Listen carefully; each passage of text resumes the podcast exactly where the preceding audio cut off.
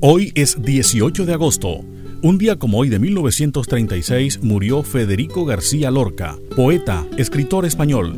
Fue fusilado junto a otras personas por el bando nacional.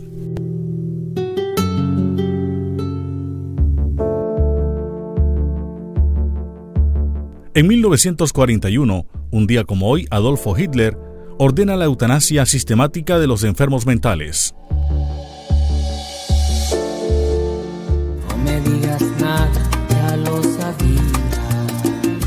Un día como hoy de 1955 nació Eduardo Santiago Rodríguez, cantautor y músico puertorriqueño, conocido artísticamente como Eddie Santiago.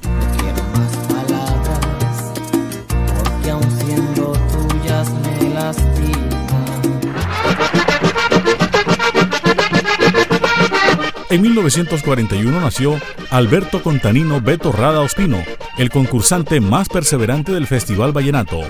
Ocupó siete veces el segundo puesto, siete veces el tercer lugar y en 1993 fue Rey Vallenato.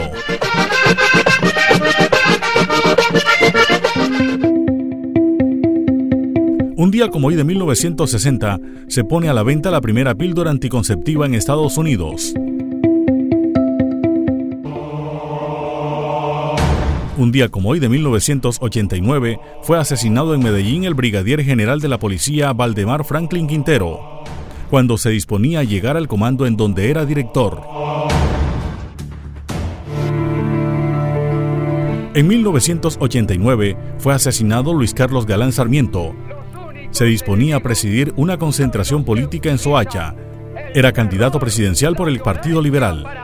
En 1982 fue candidato a la presidencia por el nuevo liberalismo. Asesinarle a sus más importantes protagonistas.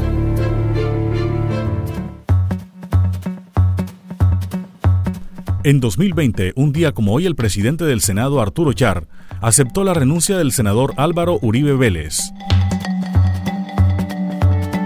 Que las decisiones del señor alcalde mayor de Bogotá vulneraron el principio de libertad de empresa, en el año 2000, la Corte Interamericana de Derechos Humanos declaró responsable al Estado colombiano por las violaciones de los derechos políticos de Gustavo Petro, los cuales se vieron afectados por la sanción disciplinaria con la que fue destituido como alcalde de Bogotá, inhabilitado por 15 años para ocupar cargo público.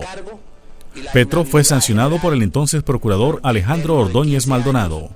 Pasaron las efemérides con el apoyo documental de Antonio Cervantes Mesa. Les habló Elvis Payares Matute. Que calculando la decisión arbitraria, el pueblo no iba a salir a las calles.